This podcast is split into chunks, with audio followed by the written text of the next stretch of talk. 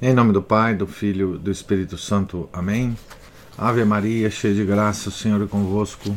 Bendita sois vós entre as mulheres, e bendito é o fruto do vosso ventre, Jesus. Santa Maria, Mãe de Deus, rogai por nós, pecadores, agora e na hora de nossa morte. Amém.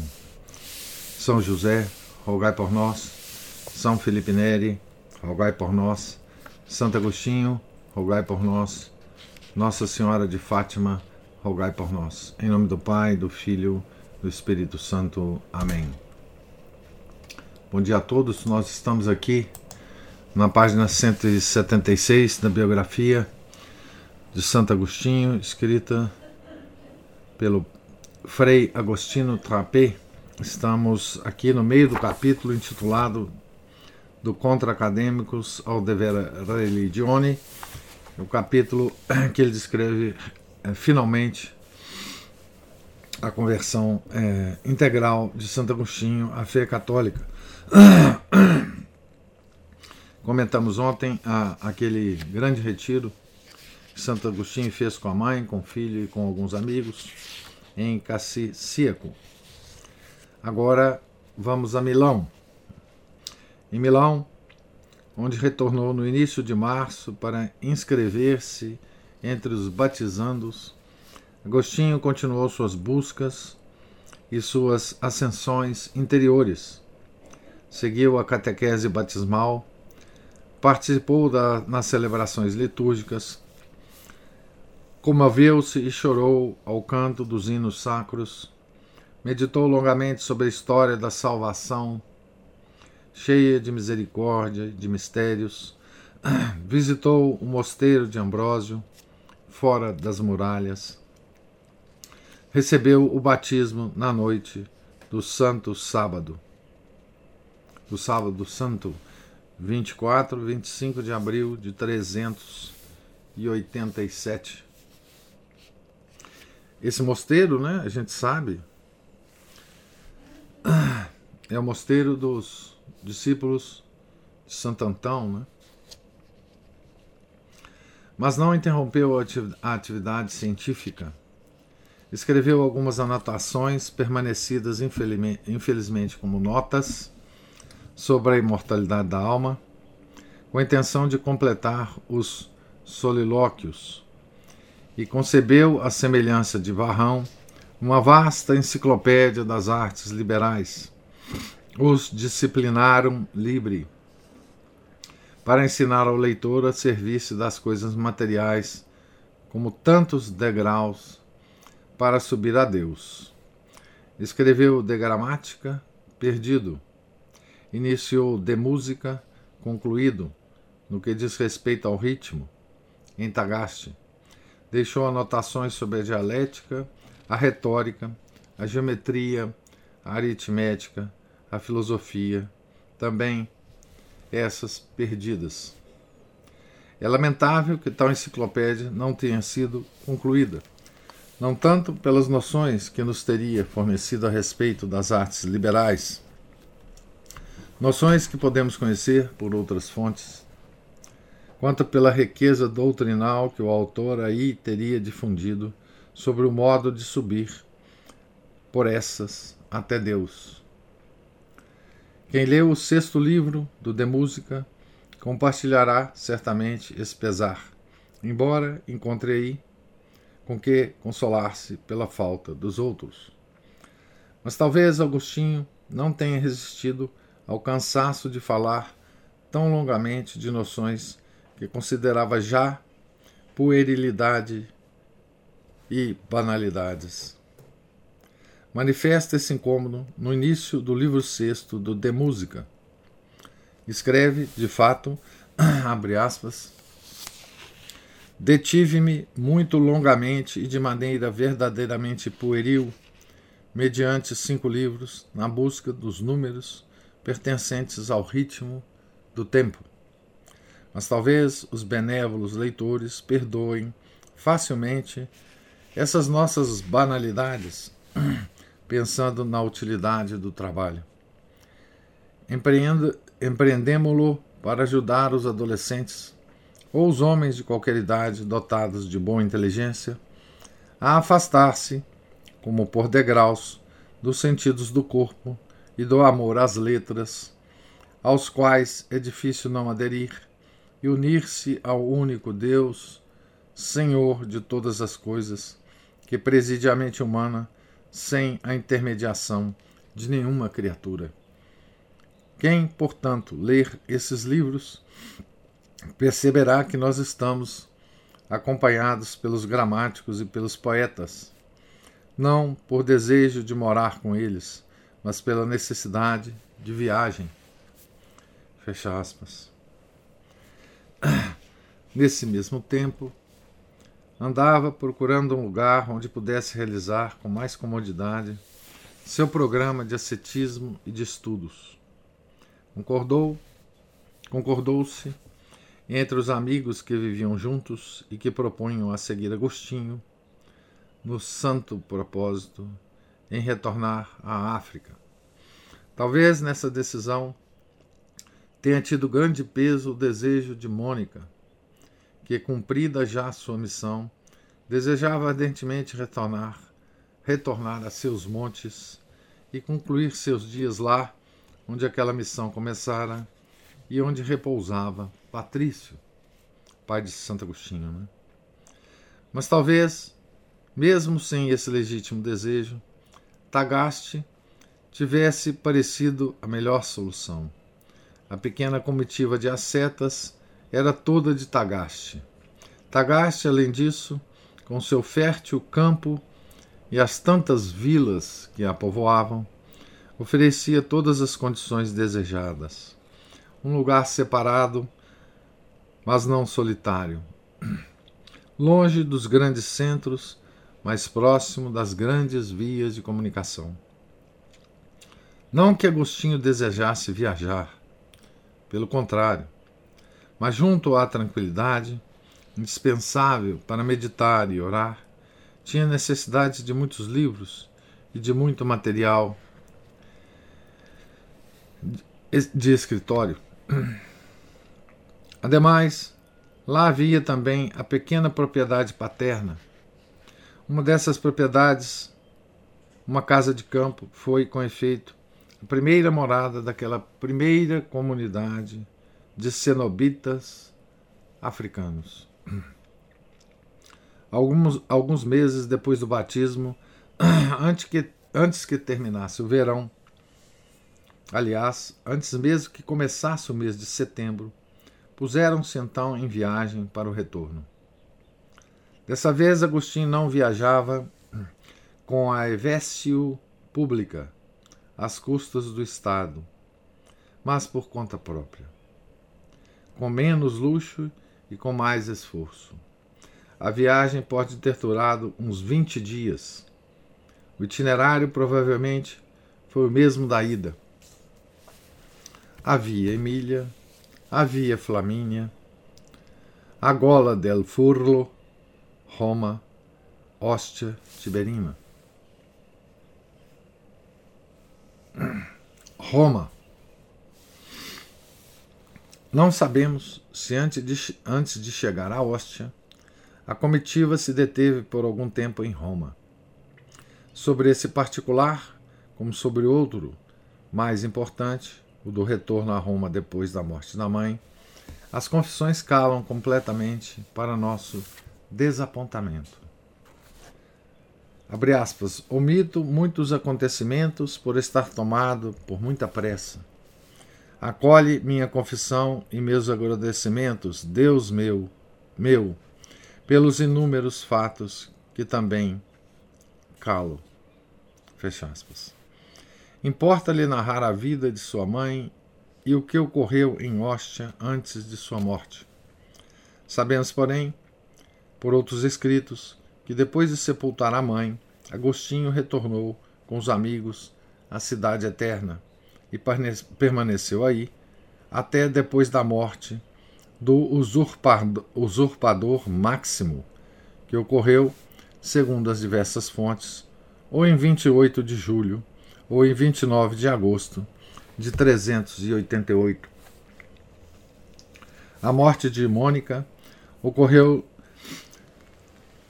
do 13 de novembro precedente, quando Agostinho ainda não tinha entrado no terceiro, 34 ano de idade. Qual a razão desse retorno a Roma? O encerramento anual da navegação ou o desejo de conhecer a vida religiosa de Roma ou a presença na Itália do exército de Máximo. Nas fontes, as notícias são escassas. Sabemos que em Roma interessou-se pela vida dos mosteiros masculinos e femininos que aí tinham começado a florescer há alguns anos. Continuou seus estudos de espiritualidade e de filosofia. Começou a defesa da doutrina católica contra os maniqueus. A propósito dos mosteiros, cuja sábia organização e cujo espírito de caridade entusiasmaram-no, escreve, abre aspas, Conheci muitos desses também em Roma, em cada um dos quais há alguém que os presida, rico de gravidade, de prudência e de ciência divina, enquanto outros que habitam com ele vivem na caridade, na santidade, na liberdade cristã. E isso não só entre os homens, mas também entre as mulheres. Fecha aspas. Aprofundou em seguida, como se dizia, as ideias espirituais, escrevendo um livro sobre a grandeza da alma e as filosóficas, começando a grande obra sobre o livre-arbítrio. Na primeira dessas obras, A Grandeza da Alma, né? descreve os graus da vida espiritual que vão da purificação à contemplação, que são virtude, a tranquilidade, a entrada na luz, a permanência na luz. O primeiro grau arranca o ânimo do domínio dos sentidos. O segundo lhe dá a sanidade e a calma interior. O terceiro o dirige para a luz da sabedoria. O quarto, que é próprio das pessoas perfeitas, envolve-o no esplendor daquela luz. A questão filosófica que o manteve ocupado foi a difícil e complexa da origem do mal. Tratava-se de chegar a compreender com a inteligência, por quanto fosse possível, aquilo que ela, pela submissão à autoridade divina já retinha por fé. Essa é a atitude do filósofo cristão. A questão abrangia muitas outras, que foram explicitamente propostas e resolvidas. A liberdade com a qual se transgride a lei e pela qual provém o mal moral. A existência de Deus Criador de todas as coisas entre as da liberdade, a presciência divina, a presença do mal no mundo, do mal que o homem não faz, mas que sofre. Dessas, só a primeira foi discutida em Roma, as outras na África, em Hipona, depois da ordenação sacerdotal. Entretanto, começou a polêmica contra os antigos correligionários, os maniqueus, Abre aspas. Depois de meu batismo, enquanto estava em Roma, não podendo suportar em silêncio a jactância dos maniqueus, por sua continência ou abstinência falsa e falaz, com a qual, para enganar os ignorantes, chegavam ao ponto de achar-se melhores do que os verdadeiros cristãos, os quais não são dignos nem mesmo de ler, de ser comparados, escrevi dois livros um sobre os costumes da Igreja Católica e outro sobre os costumes dos maniqueus. Fecha aspas. Aqui, Santo Agostinho se refere a um, a um detalhe muito, muito interessante de muitas heresias. E, inclusive, as heresias que nos atacam hoje em dia dentro da Igreja Católica, de dentro da Igreja Católica, né? Que é o modo de vida desses hereges, né? Eles eles parecem mais piedosos, mais penitentes, mais corretos do que os católicos. Isso é uma um método de atrair os católicos, né?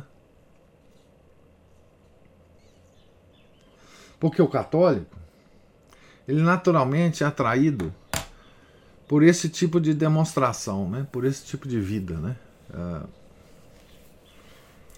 então, a, a piedade, mesmo que falsa, a,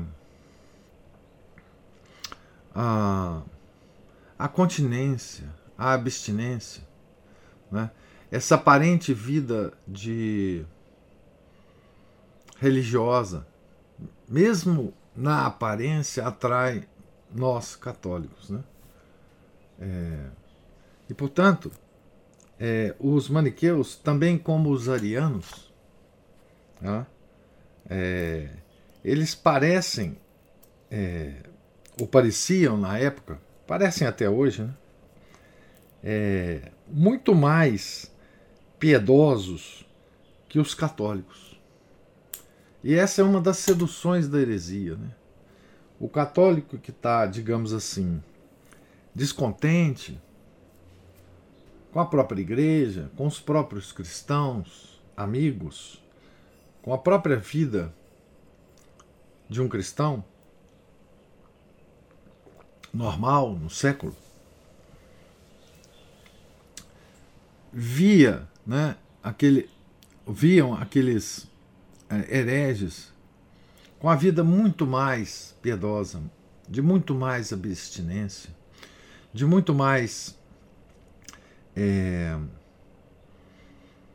uma vida muito mais é, é, honrada, né? E era atraído e eram atraídos por esses hereges, né? Então é disso que Santo Agostinho fala aqui, né? Ah, e ele chama isso de jactância, não é? Isso é uma espécie de orgulho. Uma espécie não, é orgulho. Né? É, é só na aparência. Tudo isso é só fica na aparência. Né? Pois bem, sigamos aqui com o nosso autor. A obra foi revista e publicada na África, provavelmente no ano seguinte. O assunto ofereceu-lhe a oportunidade de aprofundar um tema pelo qual estava apaixonado: a caridade. Na caridade, de fato, funda-se e resume-se toda a lei cristã e encontra-se a harmonia entre os dois testamentos.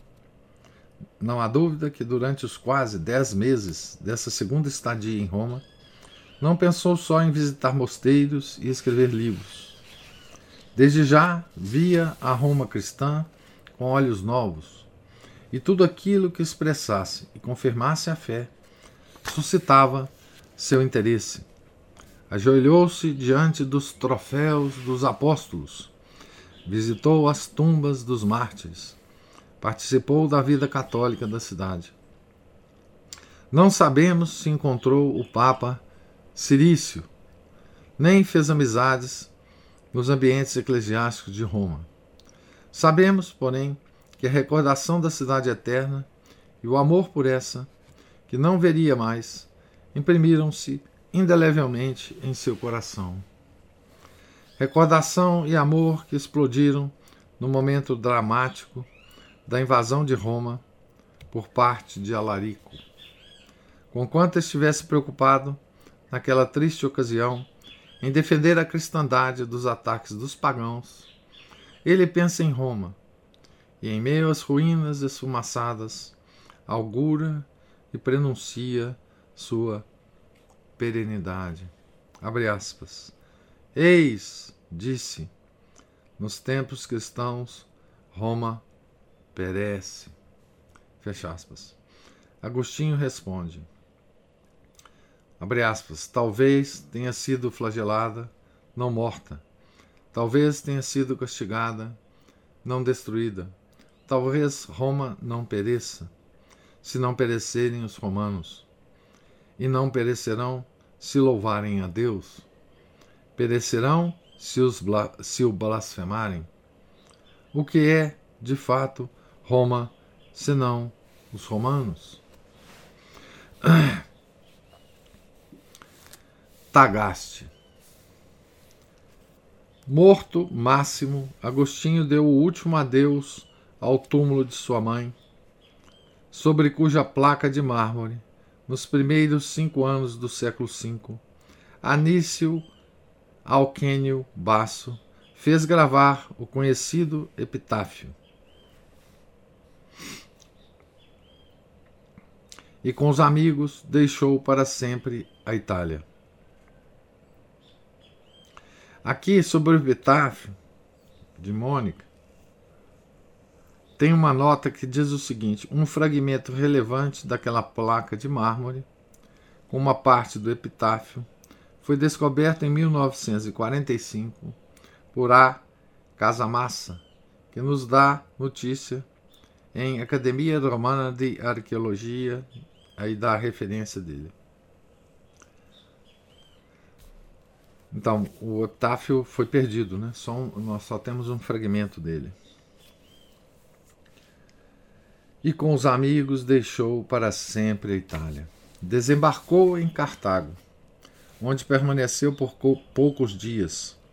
Subiu o vale do Megerda e estabeleceu-se em Tagaste.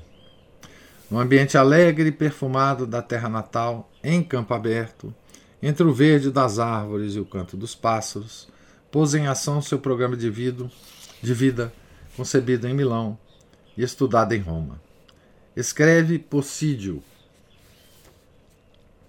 abre aspas, para Possídio. Recebida a graça, decidiu retornar com outros conterrâneos e amigos, entregues igualmente ao serviço de Deus, à África, à própria casa e ao próprio campo.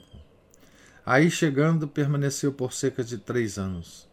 Renunciou, renunciou a seus bens e, junto com aqueles que se uniram a ele, vivia para Deus em jejuns, orações e boas obras, meditando dia e noite a lei do Senhor. E as verdades que Deus revelava à sua inteligência na meditação e na oração, ele compartilhava com os presentes e os ausentes, instruindo-lhes com discursos e com livros. Fecha aspas. Esse texto exprime bem os pontos essenciais do programa agostiniano, que é da ordem dele também. Né? Pobreza, vida comum, ascetismo, estudo, apostolado. O propósito era, como diz Possídio, o de vivere del, viver para Deus. Ou, como diz o próprio Agostinho, com uma expressão mais ardente, deificare in ócio, divinizar-se na tranquilidade da vida contemplativa. Ócio, né? A pequena comitiva, Alípio, Evódio, Adeodato, tinham se juntado outros, e Agostinho se sentia no dever de ensiná-los a permanecer agradavelmente em si mesmos uma ciência difícil que era e continuará a ser sempre para ele o ponto central da vida monástica. Por isso não aceitou o convite insistente que lhe dirigia Nebrídio para transferir-se para Cartago. Nesse ínterim, continuava seu programa intelectual e apostólico. Escreveu, dialogando com o filho, o mestre. Continuou a polêmica com os maniqueus com a obra Gênesis contra os Maniqueus. Compôs o áureo livreto sobre a verdadeira religião. A primeira obra permitiu-lhe estabelecer uma tese fundamental da pedagogia. É, o mestre, né, que tem editado em português, né?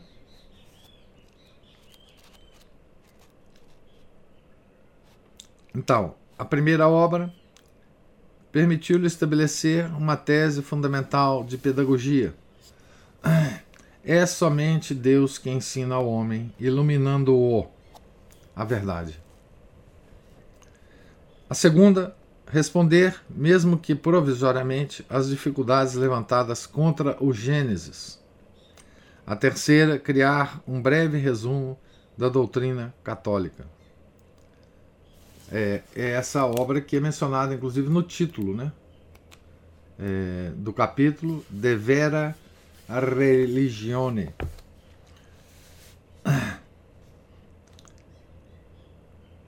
Essa última obra havia sido prometida e foi enviada ao, ao amigo romaniano, ainda preso ao maniqueísmo. Então, a, a verdadeira religião, né? Essa representa, melhor que qualquer outra obra escrita até então, o pensamento e o ânimo de Agostinho. Defende aí, com muitos argumentos e copiosamente, que o único verdadeiro Deus, a Trindade, deve ser honrado com verdadeira religião, com a verdadeira religião. A verdadeira religião não se encontra junto aos pagãos ou junto aos heréticos, mas na Igreja Católica, a única, ortodoxa, isto é, a guardiã integral da verdade. Deus guia os homens à salvação com a força da razão e a autoridade da fé. A razão conduz-nos a Deus através da bondade das coisas e da própria luz da razão. Até mesmo os vícios dos homens tendem, ainda que perversamente, a Deus. A fé, ao contrário, revela-nos o plano divino da salvação, que se realiza através da história e da profecia. A história para o passado, a profecia para o futuro. Aqui um trecho da De Vera Religione. Abre aspas. Estando assim as coisas, conclui Agostinho, exorto-vos, homens caríssimos, e a mim próximos. E juntamente convosco exorto a mim mesmo a correr com a máxima rapidez para a meta que Deus nos chama com a sua sabedoria. Não nos façamos uma religião conforme nossas ilusões. Não nos façamos uma religião que tem o culto da terra e da água. Não nos façamos uma religião que tome por objeto a alma racional, mesmo que perfeita e sábia. Fecha aspas. A obra tem em germe muitas as ideias, muitas ideias que serão retomadas na cidade de Deus. Mas a ânsia de aprofundar o conteúdo da fé não foi uma prerrogativa só de Agostinho. Torna-se uma ânsia comum e ele viu-se mestre não só de doutrina espiritual, mas também de filosofia, de teologia, de sagrada escritura. Disso nos dá testemunho um de seus livros que leva um título insólito: 83 diversas questões. Nasceu das perguntas dirigidas a ele pelos irmãos, entre aspas, e das respostas dadas por ele. Escritas essas em pequenas folhas de papiro, foram recolhidas mais tarde e unidas em um volume. Tem-se perguntado se o de Tagaste seria um verdadeiro mosteiro, como será depois o de Hipona. Possídio indica crer nisso. De fato, descrevendo a vida que se levava em Hipona, faz referência a Tagaste. Abre aspas. Aquilo que ele havia feito já antes, retornando do além-mar para sua terra. Fecha aspas. Talvez se possa dizer que o era na intenção, mas na realidade não o era completamente. Vale dizer, perdeu-se, em certa medida, a tranquilidade tão anelada, o ossium, o ossium sanctum, ao qual Agostinho queria dedicar-se. os cidadãos de Tagaste estavam muito orgulhosos e muito contentes de ter consigo tal homem. A fama de seu modo de vida e da grandeza da inteligência havia chegado já muito longe, para não assediá-lo com suas perguntas. Agostinho, sempre amável, não sabia eximir-se de satisfazê-los. Isso criava, porém, um contraste com seus ideais e, por isso, um incômodo e um sofrimento profundos. Seus ecos chegaram também a Cartago. Nebrídio escreveu. Abre aspas. E então, assim, meu caro Agostinho, gastas energias e paciência nos assuntos de teus conterrâneos e não se dá a ti ainda a anelada tranquilidade? Por favor, quem tem a coragem de importunar a ti, que és tão bom? Creio que aqueles que não sabem qual seja o objeto de teu amor e de teu ardente desejo. Não há nenhum de teus amigos que revele a eles tuas predileções? Nem Romaniano? Nem Luciano? Escutem-me pelos Escutem-me, pelo manos, eu proclamarei, eu atestarei que tu amas a Deus, que queres servi-lo e estar a Ele unido. Gostaria de atrair-te à minha casa de campo e que aí estivesses tranquilo. De fato, não terei medo de ser chamado sedutor por teus conterrâneos, que amas muito e pelos quais és muito amado. Fecha aspas. Nasceu assim o projeto de fundar um mosteiro longe de Tagaste. A escolhida foi uma cidade marítima, Hipona. Então aqui a gente termina o capítulo 17, que é o último capítulo da primeira parte. É? Como vocês sabem, esse livro é dividido em três partes: né? o homem, o pastor, o místico. Então, aqui nós terminamos a primeira parte do livro referente ao homem. Agora, a segunda parte é o pastor. Né? Então, aqui nós terminamos com Agostinho é, convertido batizado, é, com a sua mãe já enterrada, né? ele deixa então a Itália e volta para sua terra natal. Né? E ainda não sacerdote, né? e portanto a parte 2 vai, vai nos descrever essa essa atividade de Santo Agostinho de pastor, né?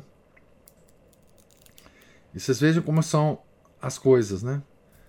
Como são, é, como é, como age, né?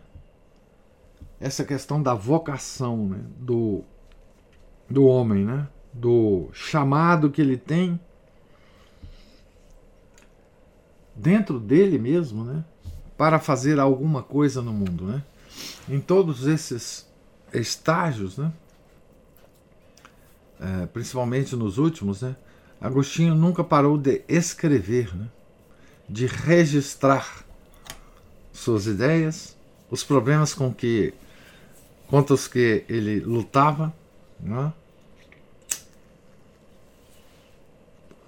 Portanto, ele deixa um registro, né? De toda a sua vida, né? E de todos os problemas que ele ia resolvendo, né?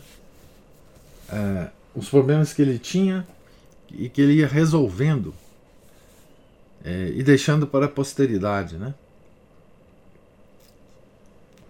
E veja que nessa fase ele só tinha como alunos né, os seus discípulos, né? com quem ele conversava, com para uh, uh, os quais ele ensinava, né? É, e amanhã, se Deus quiser, nós começaremos a parte 2 do livro, né? É, no capítulo 18, na página 189. Né? E assim a gente acaba essa, esse último capítulo, que é o capítulo, digamos, de alegria, né? por causa da conversão dele, né? onde veja como é que são as coisas. Né? Mesmo em Roma, mesmo numa estada rápida em Roma, é? mesmo é, visitando as igrejas, visitando os mosteiros de Roma, que lhe interessava muito, né? Ele não deixou de escrever, né? Ele escreveu contra os maniqueus, né? Porque obviamente ele convivia em Roma e ele conhecia os maniqueus, né?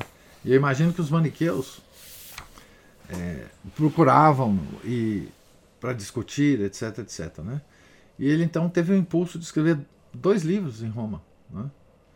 É, é a questão da vocação, né?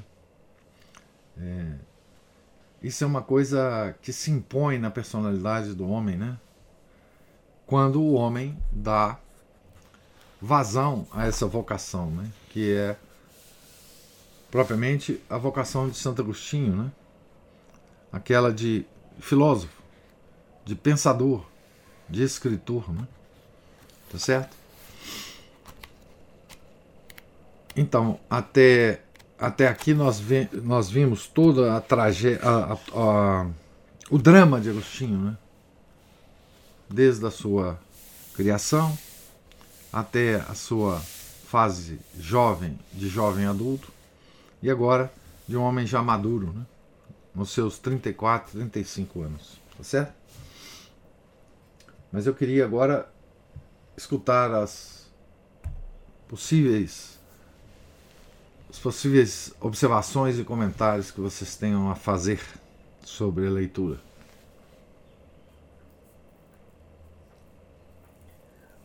Professor. Sim.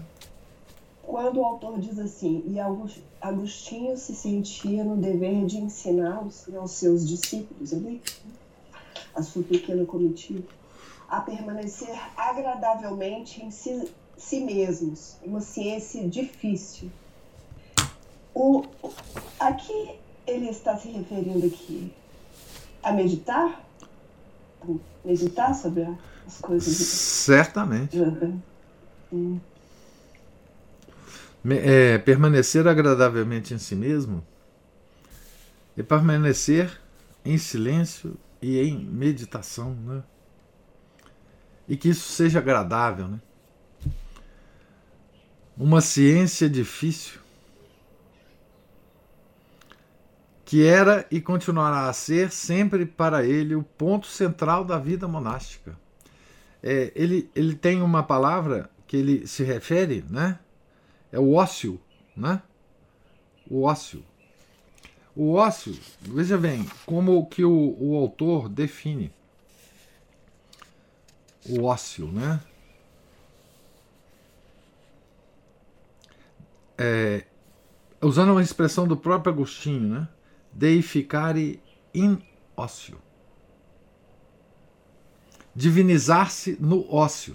Mas olha como é que o, o autor próprio é, vai se expressar, né? Deificar-se na tranquilidade da vida contemplativa. É? A vida contemplativa é mais é mais do que simplesmente uma oração mental, né? A vida contemplativa é um hábito.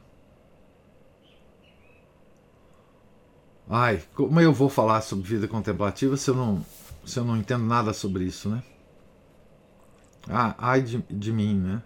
Como dizia o Corsão. Mas o que eu posso imaginar da vida contemplativa é que esse estado da oração mental ele se torna um hábito de vida. Ou seja, tudo que te chega através dos sentidos físicos, né, é um motivo para contemplação. Vida contemplativa é isso, é uma vida permanente é, de um estado de tranquilidade interior e de contemplação das coisas que Deus faz acontecer na nossa vida. Né? É, é um hábito, primeiro, de tranquilidade, segundo, de um estado de alerta permanente da mente, do intelecto né? e da vontade em relação às coisas que te chegam dos sentidos. Não é? E ele dizia, ó, o, o Agostinho Trapé, é? diz que essa foi sempre não é? O ponto central da vida monástica para Santo Agostinho. Não é? Essa esse hábito da vida contemplativa, né? que se estende a todas as ações né? do, do monge ou do cristão. Não é? Quando ele está em oração, quando ele está lendo, quando ele está escrevendo, quando ele está cozinhando, quando ele está limpando o mosteiro, quando ele está fazendo qualquer coisa. Né? Por isso que é uma ciência difícil. Né? Depende de prática e depende uh, de disciplina. Né? Até que essa vida contemplativa, para os mais adiantados na vida espiritual, se torne um hábito é, e, portanto, uma coisa mais ou menos é, mecânica. Né? É como dirigir por um motorista experiente. Né? Dirigir um carro. Né? Um motorista é, experiente, ele não precisa pensar naquilo que ele está fazendo, porque ele vai fazer bem. Né? A vida contemplativa é essa. Você nunca sai do, do modo contemplativo. Por mais coisas que você faça, por mais agitada que seja a vida. Isso a gente vê na vida de muitos santos, né? É, de vida agitada, né? Tipo um, um São Bernardo de Claraval, né? Que era um, um homem que viajava muito, que tinha muitas missões que o, os papas davam a ele, que discutia com todas as, as pessoas dos vários reinos da Europa, que, é, que escrevia, né, que dirigia mosteiros, que dirigia, enfim, mas mantinha uma vida contemplativa, né? Não sei o que, é isso, o, Paulo, não sei o que, que é isso, mas o que eu imagino ser a vida contemplativa é isso, da descrição dos próprios santos, né? É, mas infelizmente não tenho a menor experiência prática disso.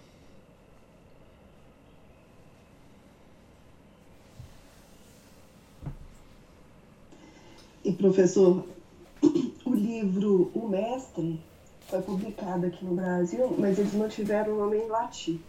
De Magistro. É, tá aqui, ó. Tem, é, aqui, né? Eu comprei esse livro por, por sugestão do grande Márcio, né? Tá aqui o, o livro. É um diálogo. Não é fácil de ler, não. Esse livro não é fácil de ler. Né? Ele é publicado junto com o, o, o, opúsculo de mesmo nome do, de Santo Tomás de Aquino. Né? São dois livros publicados. Mas aqui tem o De Magistro. É, que, que é um diálogo com o próprio filho, né? Como é, uma, um, uma das, das nossas leituras matinais, não sei quando, é, eu, eu falei sobre esse livro, o Márcio falou, tá publicado, não sei das contas, eu procurei, etc. E, e comprei. Li parte dele.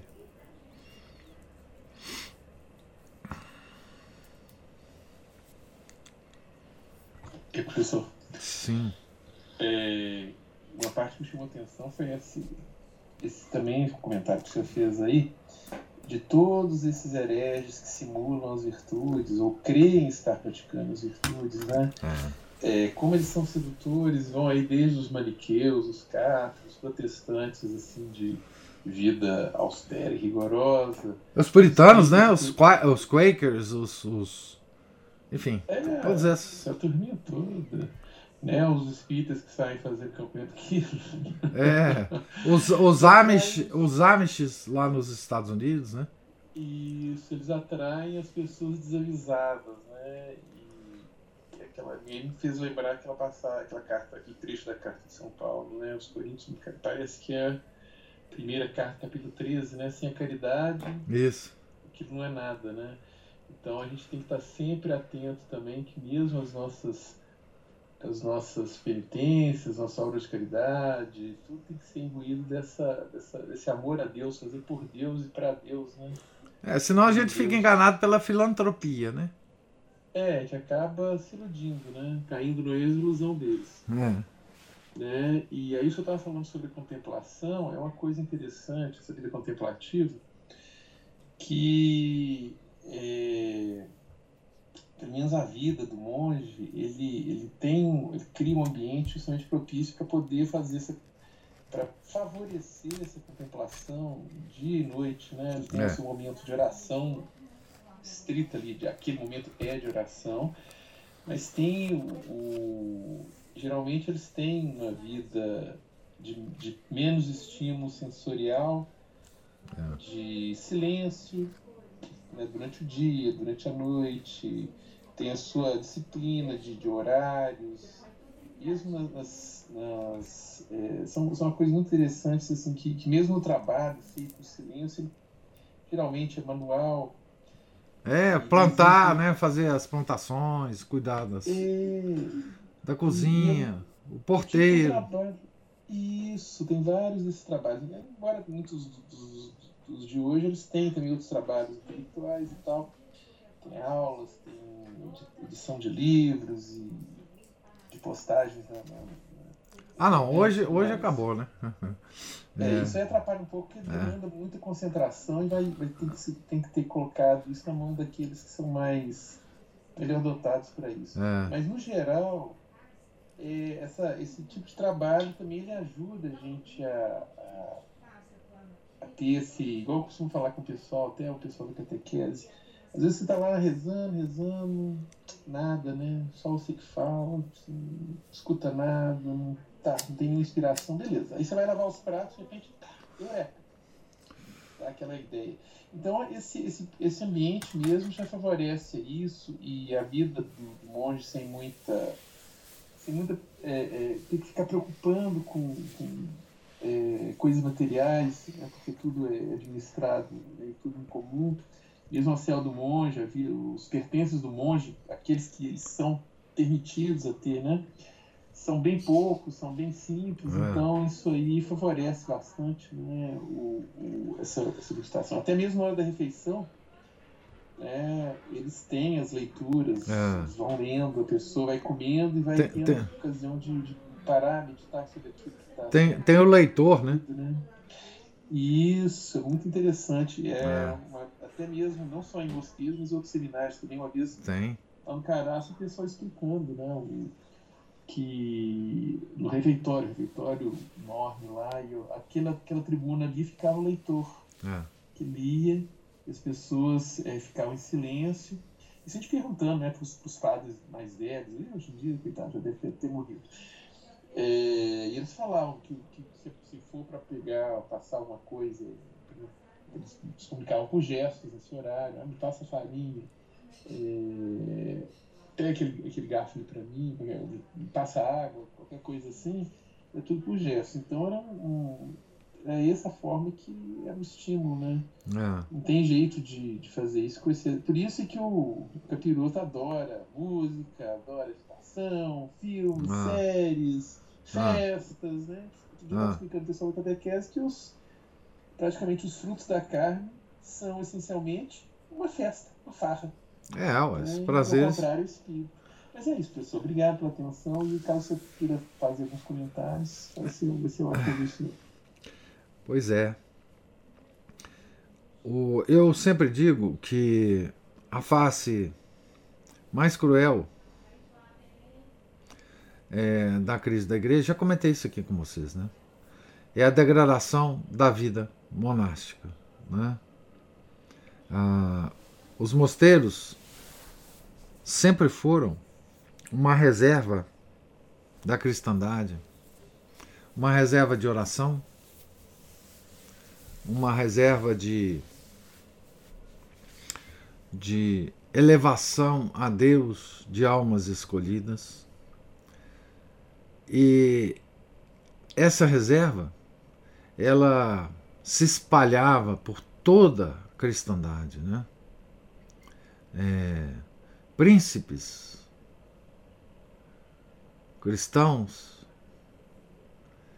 sempre tiveram a, o hábito de chamar para os seus reinos mosteiros, mosteiros em que haviam homens e mulheres em permanente oração a Deus.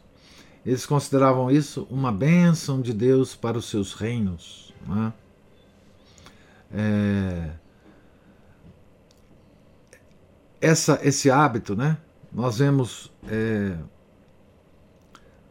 é, em, em vários momentos da igreja em que ela vivia certas situações graves num determinado, numa determinada região e os homens, as autoridades dessas regiões chamavam é, beneditinos, carmelitas, enfim, as ordens mais próximas deles, para se estabelecerem no reino.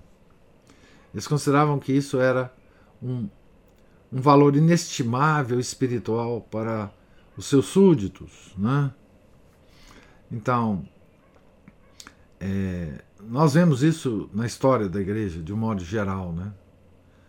É, é como se os mosteiros, a vida dos monges, santificassem os lugares onde eles estavam.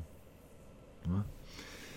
E nós sabemos também né, como os, isso era tão importante para os fiéis que visitavam os mosteiros, que iam nas missas dos mosteiros, que tinham contatos, mesmo que breves, com os monges. Como isso fortalecia a vida espiritual dos fiéis, né?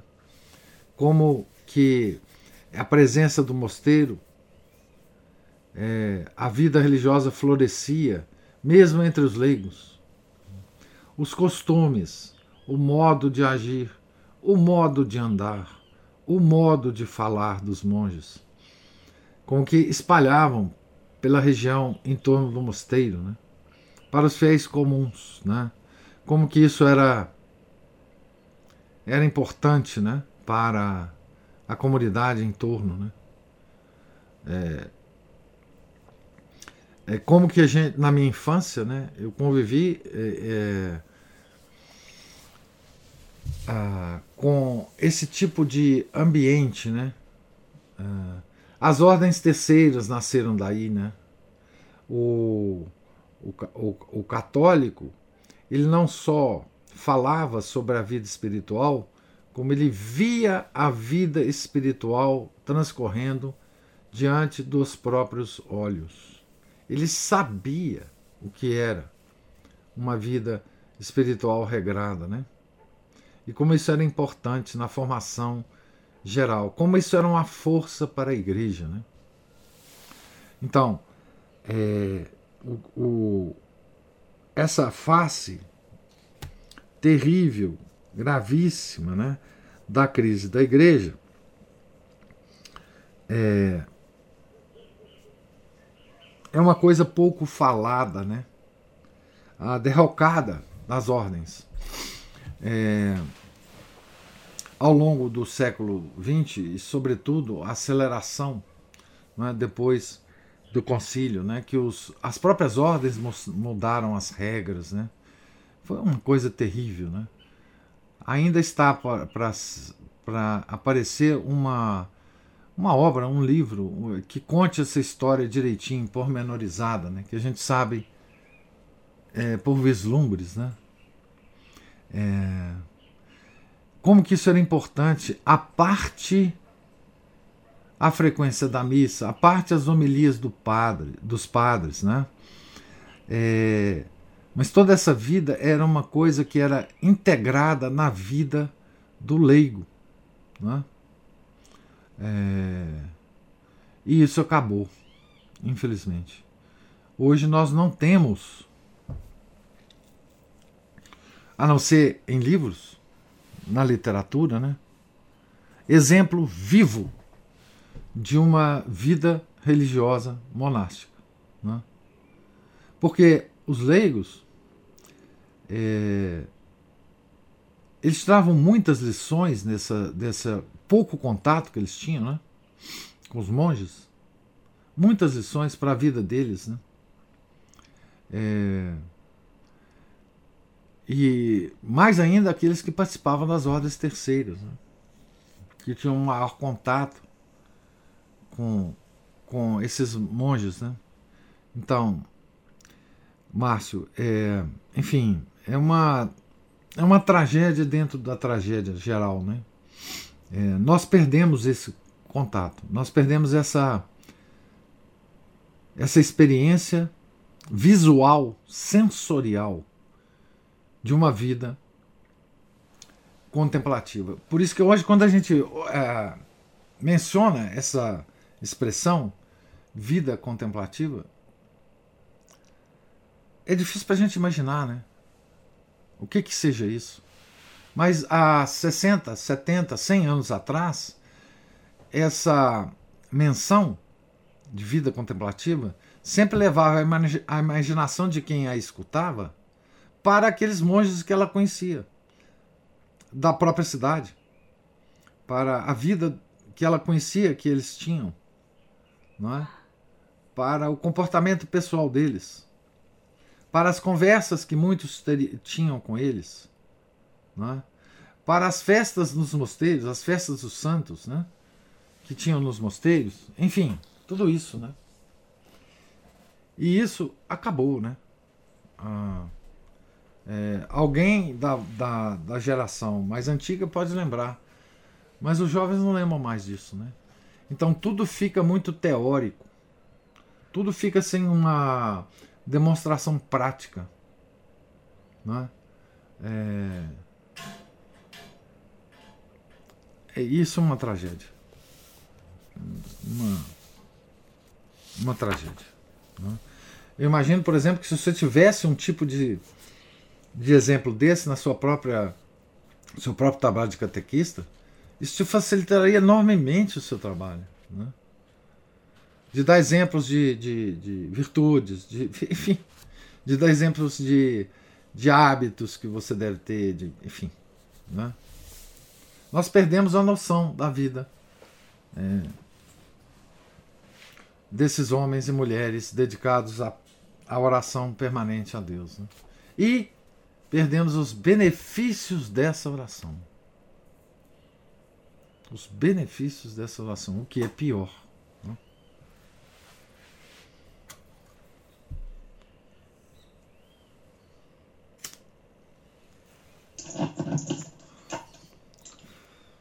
Pois é, professor, essa, essa hora da, da questão da oração, da meditação, é a única hora que eu posso falar que não tem polêmica, não tem discussão, porque ninguém entende absolutamente nada. Então, alguém que entendeu um pouquinho já, já entende sério que tem um olho rei, né? Então, quem entendeu um pouquinho já sabe muito. É, pelo menos nesse meio, né? Bom, é, a, o que eu tenho de, de, disso é, é experiência, assim, né? são relatos de gente que, que viveu, né? ainda viveu segundo essa, essa viveu esse modo de vida, né? Que já tem tempo, inclusive. Quando eu via isso foi que uns 15, 20 anos atrás, e o senhor, o padre já era velhinho, com 80 e vários anos, então você imagina. Ah. E alguma experiência assim que eu já que eu já tive de contato, mas nunca né, vivi com um monge, né, mas contato assim, sendo hospedado em alguns lugares desses, retiro ou convivência ou conversa próximo com quem vive isso, né? É. Eu estava me lembrando aqui de uma que eu falou da, da santificação da, da, dos lugares, uma vez que eu que eu fui é, que eu trabalhei assim, fiz um trabalhinho né, voluntário de, de, de tradutor para umas freiras inglesas. É, pessoal, uma, uma, congregação aqui, foi visitar Ouro Preto, visitar os prédios históricos e tal. E elas me contaram, né, me contando que o mecanismo estava em queda vertiginosa na Inglaterra, o catolicismo estava ganhando impulso, um bom impulso lá, e que é, havia alguns mosteiros lá, eles têm uns atos às vezes, não sei a quem, a quem pertence, não me lembro que, que, elas, que elas falaram, mas eles passavam é, igrejas, vendiam, sei lá, alugavam é, igrejas e acabavam virando hotéis ou virando é, bares, tudo é coisa. Bom, o fato é que elas receberam um mosteiro antigo né, católico que por um tempo chegou a passar para a mão dos anglicanos e eles ficaram na mão dele seca, né? É. E, e aí elas falavam, nós somos poucas lá ainda, e é um mosteiro antigo, medieval, uma construção antiga, grande, e até meio difícil de manter aquilo, por isso que eles entregaram pra gente. Mas elas falam assim, impressionante a atmosfera espiritual do local, parece que os, os a salmodia dos monges, assim... Ainda estão lá, né? Ainda está lá até hoje, a atmosfera do local é fantástica, é. De, de, boa. Ah. É, isso me fez lembrar esse, esse dito delas. Aí... É a santificação do local. Exatamente, a santificação do local.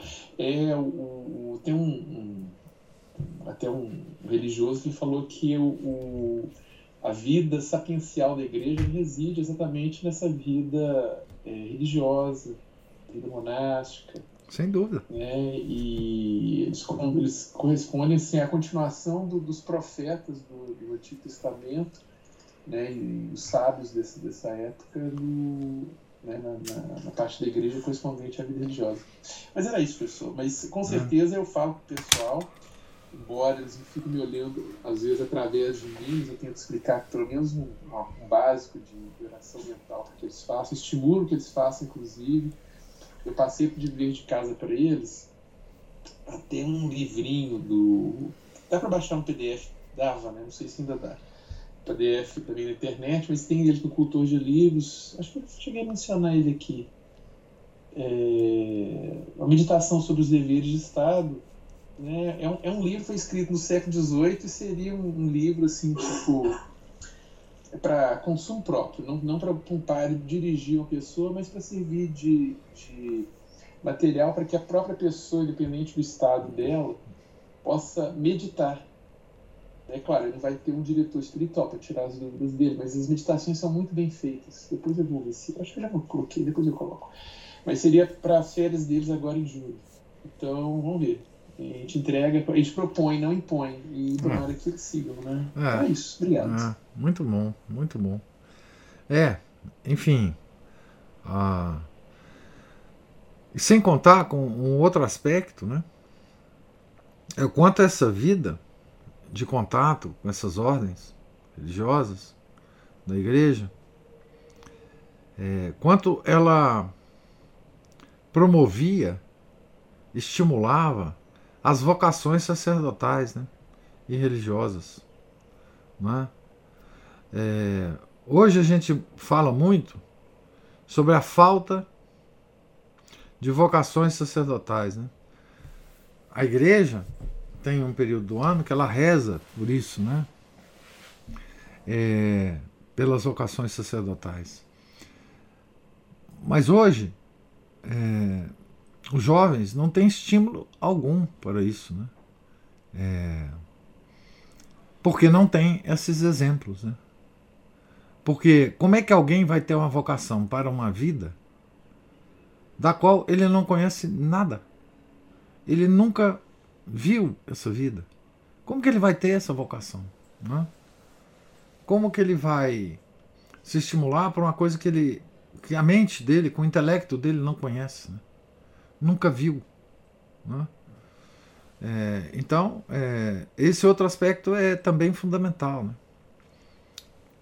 Porque a vida da igreja ao longo do, do, dos, dos tempos ela necessita fundamentalmente de vocação religiosa, sacerdotal, né? É, e, e, nós não temos mais, né? Enfim, é, isso para mim é uma é uma tragédia. Eu digo por mim mesmo, né? Embora a minha idade já me, tenha me permitido ter algum vislumbre dessa vida na minha infância, como seria importante né, continuar com isso. Né? É, é, ir aos mosteiros para a salmodia da, do breviário, né? Salmodia do breviário, das horas litúrgicas, né? De uma de uma véspera, por exemplo, né, que as pessoas iam né, quando não tinha missa. Missa à noite é, é, muito recente na igreja, né? Nós não tínhamos missa à noite e as pessoas iam para as igrejas, para os mosteiros, para ver ah, as horas cantadas, né? É, desapareceu tudo isso. Né? Mas Deus sabe o que faz, né? Deus sabe o que faz. Pois bem, pessoal, Deus lhes pague a presença, a paciência, os comentários e observações enriquecedores. Não é? É, tenham todos um santo dia. Fiquem com Deus. Em nome do Pai, do Filho e do Espírito Santo. Amém. Ave Maria, cheia de graça, o Senhor é convosco. Bendita sois vós entre as mulheres, e bendito é o fruto do vosso ventre, Jesus. Santa Maria, Mãe de Deus, rogai por nós, pecadores, agora e na hora de nossa morte. Amém.